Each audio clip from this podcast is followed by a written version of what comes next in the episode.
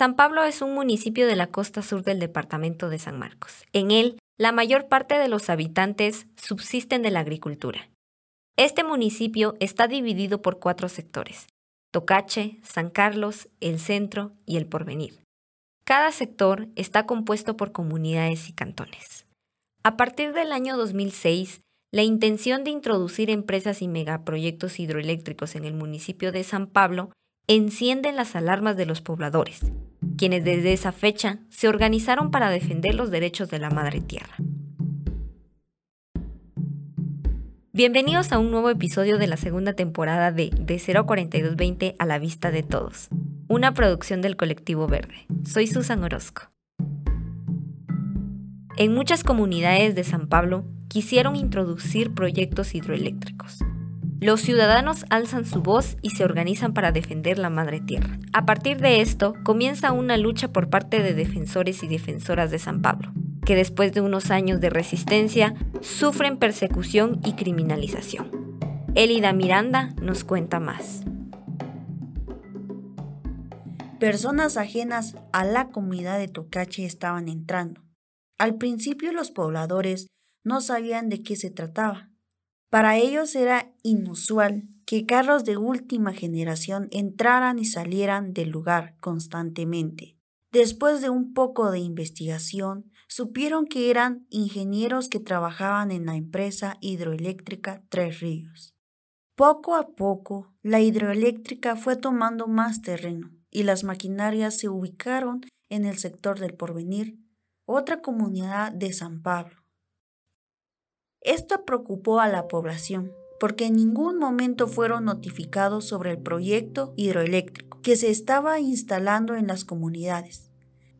El Estado de Guatemala, según el convenio 169 de la OIT, debe asegurarse, antes de emitir una licencia de exploración de los bienes naturales, llamar a una consulta para informar a las comunidades sobre el proyecto y los habitantes pueden decidir si se introduce o no el proyecto.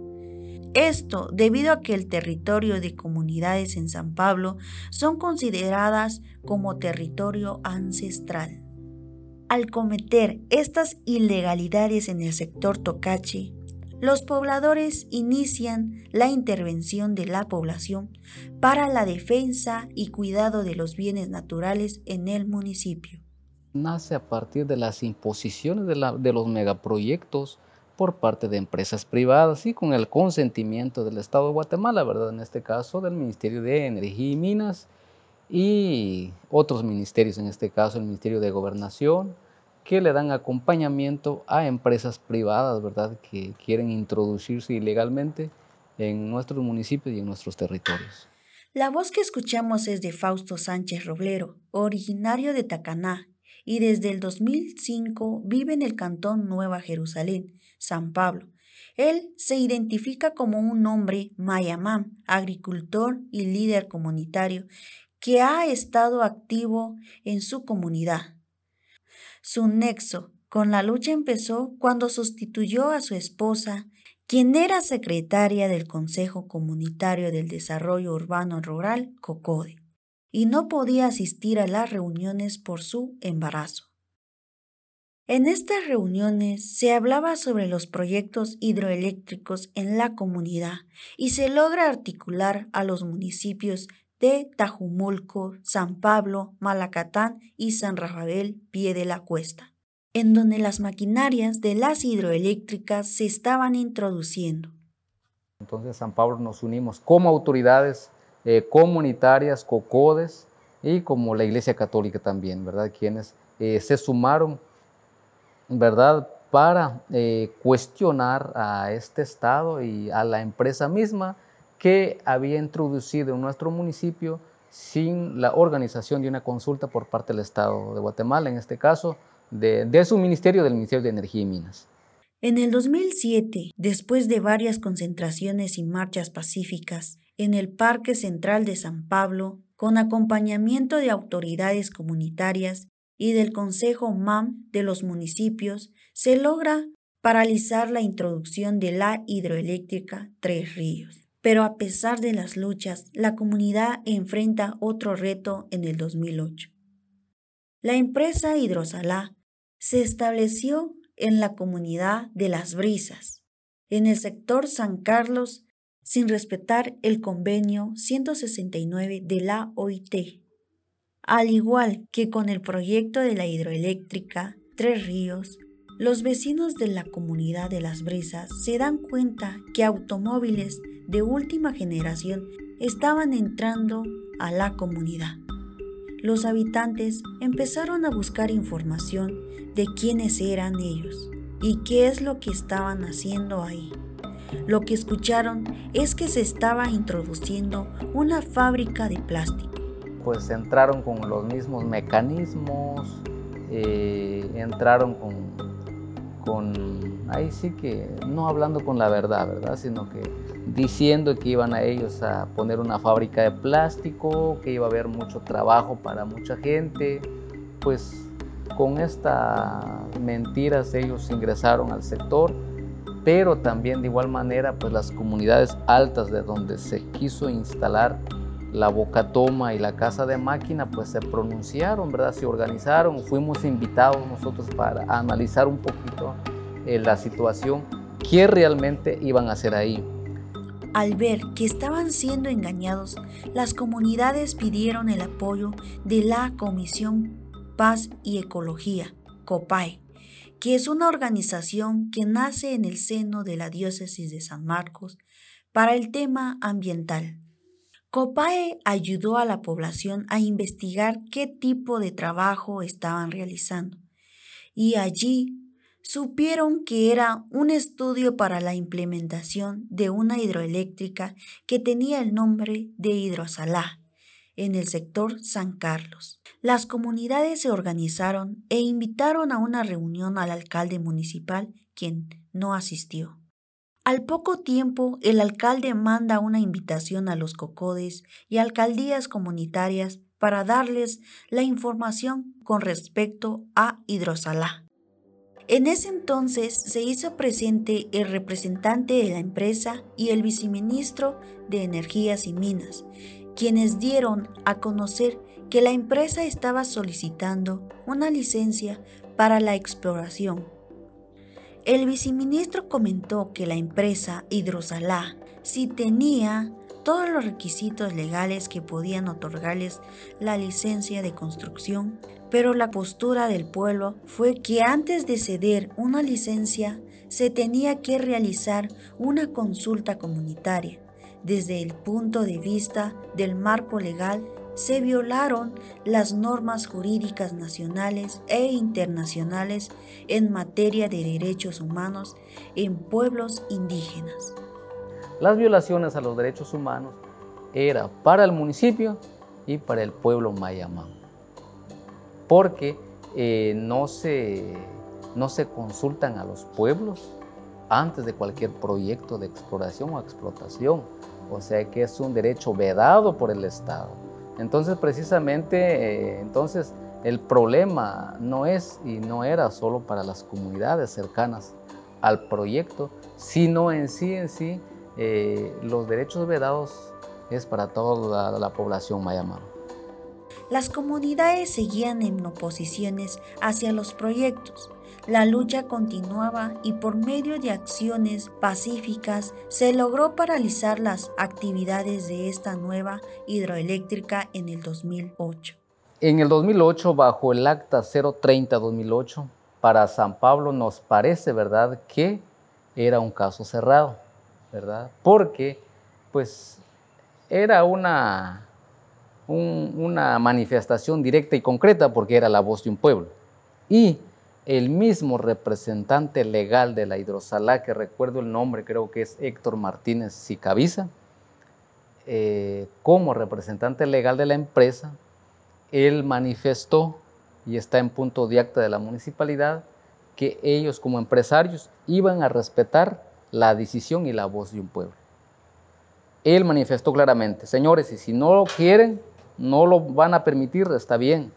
Lo que yo pido es a que nos den seis días hábiles para que nosotros sacamos nuestra maquinaria, porque ellos ya tenían maquinarias trabajando. La hidrosalá finalmente retiró la maquinaria en el tiempo establecido en el acta, pero en el 2010 regresó con otras políticas, sin respetar el acta y los acuerdos establecidos en el 2008. Hidrosalá empieza un nuevo mecanismo para introducir a la comunidad. En esta ocasión toma en cuenta a cocodes, pastores de las iglesias, coordinadores de las comunidades y los nombra líderes para poder persuadir y convencer a los demás pobladores de frenar la resistencia. En ese entonces se realizan las elecciones del 2011 y con el cambio de gobierno, el Ministerio de Energías y Minas otorgó la licencia de construcción para la hidroeléctrica Hidrosalá. En el 2014 se generaron órdenes de captura en contra de nueve líderes que estaban en contra de la introducción de los proyectos. En esta lista se encontraba Fausto Sánchez.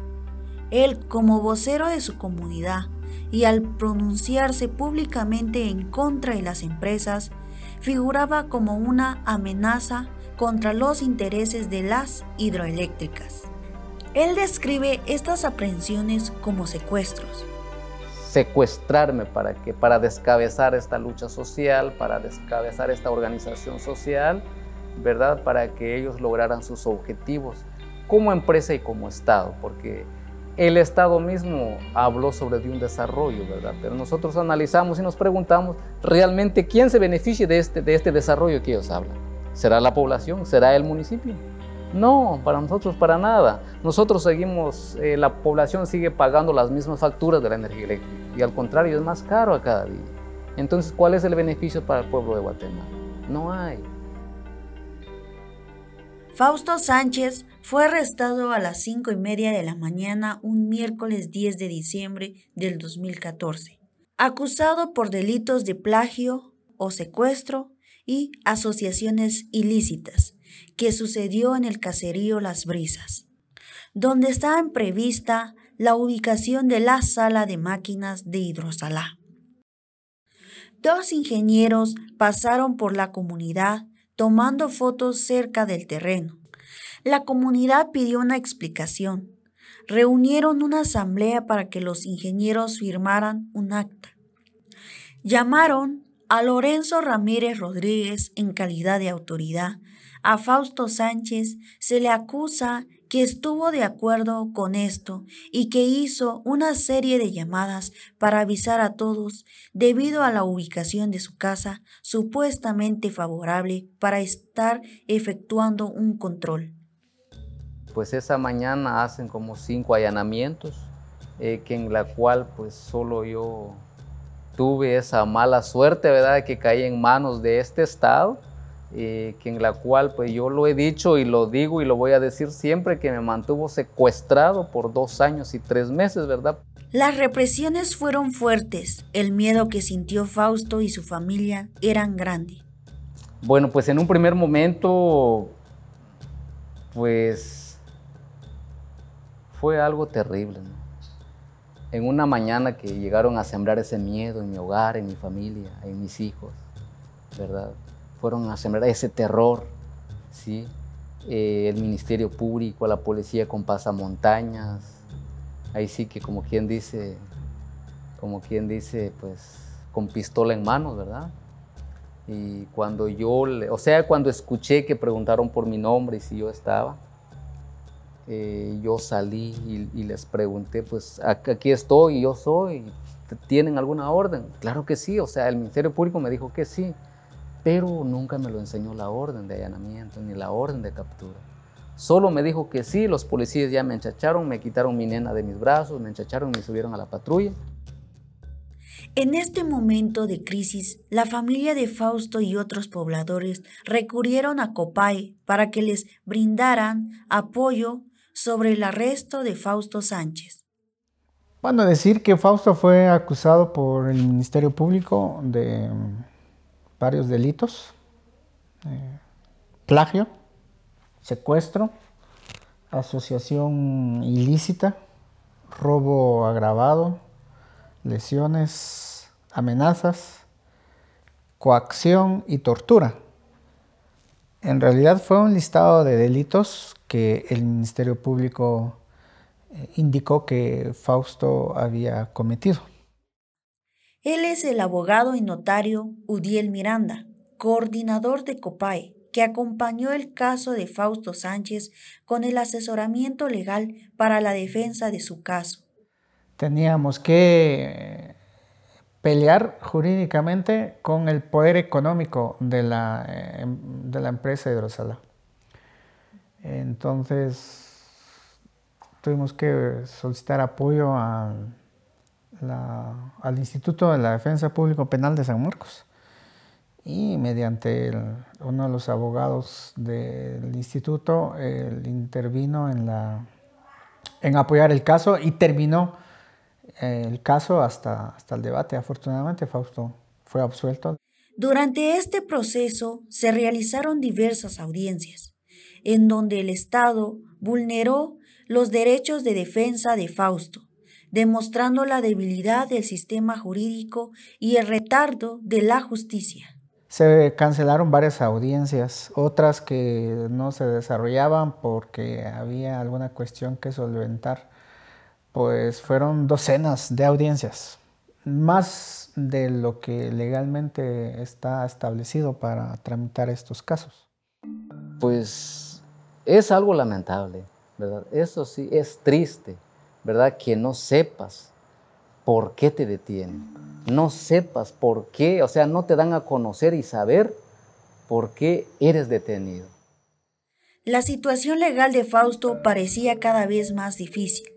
El juzgado expulsó al abogado que había sido contratado por Copae para llevar su caso por no asistir a las audiencias. Entonces quedamos fuera y el caso lo terminó únicamente el Instituto de la Defensa Pública Penal. Nuestro trabajo siempre fue estar ahí, a apoyar la defensa cuando fue requerido y estar pendiente de la organización en, San Pablo. El 15 de marzo de 2017, Fausto Sánchez es puesto en libertad, aunque fue en el 2020 cuando se realizó la absolución de su caso. Después de dos años y tres meses, pudo reunirse otra vez con su esposa y sus tres hijos. A esto se sumó la comunidad que lo recibían con entusiasmos tras su liberación. El primer acto político de reconocimiento a, un héroe más del pueblo mayamán en esa lucha incansable por liberarnos de la opresión del Estado colonial. El recorrido llegó hasta su comunidad ya por la noche. Estaba la comunidad en, plena asamblea esperando a, a uno de sus líderes. Tenían la fuerza moral de saber que ellos en ningún momento habían integrado o eran parte de alguna estructura criminal. Lo que había ahí era ejercicio de autoridad, defensa del territorio. Em, también ejercicio del derecho a la libre determinación y habían tomado una decisión a no permitir el uso del río para intereses privados. Bueno, para mí, en un primer momento, pues un logro para el pueblo mayamá, ¿verdad? En donde, en donde el pueblo, no Fausto Sánchez, el pueblo demostró a este Estado la ilegalidad que cometió, la arbitrariedad que él cometió. No solo con Fausto Sánchez, lo ha cometido con muchas autoridades eh, comunitarias, indígenas, a lo ancho y largo de nuestro país. Pero siempre un poco atemorizados. Eh, hay antecedentes por parte de este mismo Estado, ¿verdad?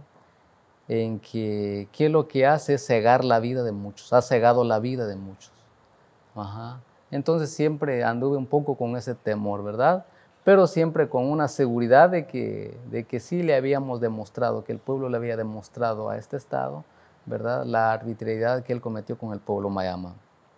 Derivado de los procesos de criminalización de los cuales fue víctima Fausto Sánchez, se inició en la búsqueda de una reparación junto al Consejo del Pueblo Maya, dándose una incidencia a nivel nacional e internacional, primero con la interposición de denuncias penales en el 2017 y 2018 en contra de funcionarios de justicia y empleados de la empresa que montaron el proceso penal ilegítimo en contra de Fausto Sánchez.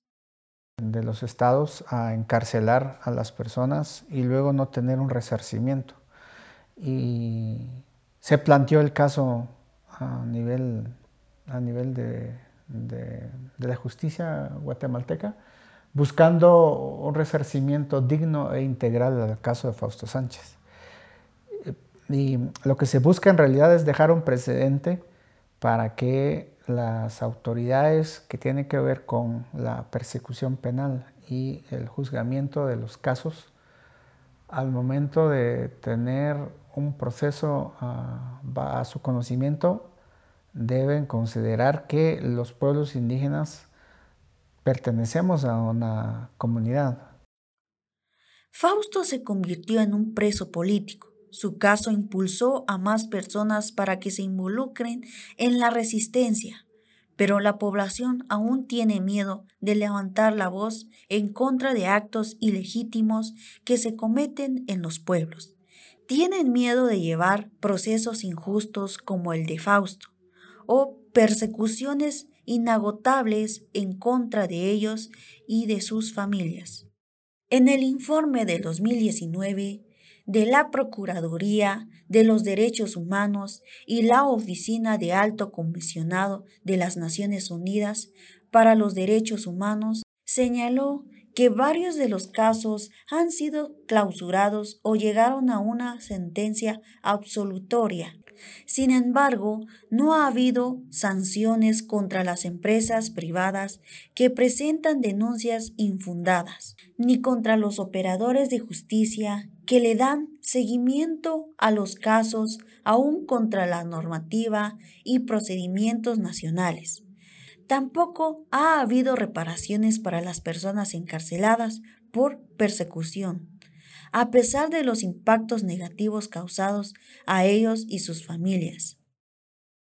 Precisamente lo hacen para sembrar ese miedo, ¿no? ese terror en tu familia, en tu corazón, en tu comunidad, en tu pueblo, en, tu nación, en este caso como en la nación Mayamam.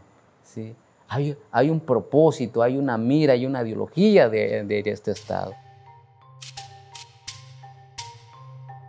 En la actualidad, aún hay personas condenadas por su lucha en contra de la ilegitimidad de las hidroeléctricas en San Pablo. Este episodio fue producido por mí, Susan Orozco y Elida Miranda, escrito por mí y Elida Miranda, editado por Raquel Viteri y Ricardo Salinas. La edición y musicalización fue realizada por Leodán Pérez. Música por Kevin MacLeod. Agradecemos el apoyo de Yasmin Rojas de Pastoral de la Tierra y el asesoramiento de Ricardo Salinas y Raquel Viteri del Comité Central Menonita. El resto del colectivo verde incluyen a Osbe García, Evelyn Pazán, Sergio Roblero, Elber López, Gracie González, Mariela Ramos, Itzamna Pérez, Ángela Marroquín, Liliana Velázquez y Maquiver López. La segunda temporada de De 0 a 4220 llega a ustedes gracias a la colaboración de la Alianza por la Auditoría Social Integral, APASI, Pastoral de la Tierra San Marcos, DKA Austria y el Comité Central Menonita. Para que estén al día con más información sobre esta y más historias, síganos en Facebook e Instagram como arroba de 04220 y en TikTok como arroba colectivo verde GT. Los esperamos dentro de dos semanas para un nuevo episodio de De 0 a 4220 a la vista de todos.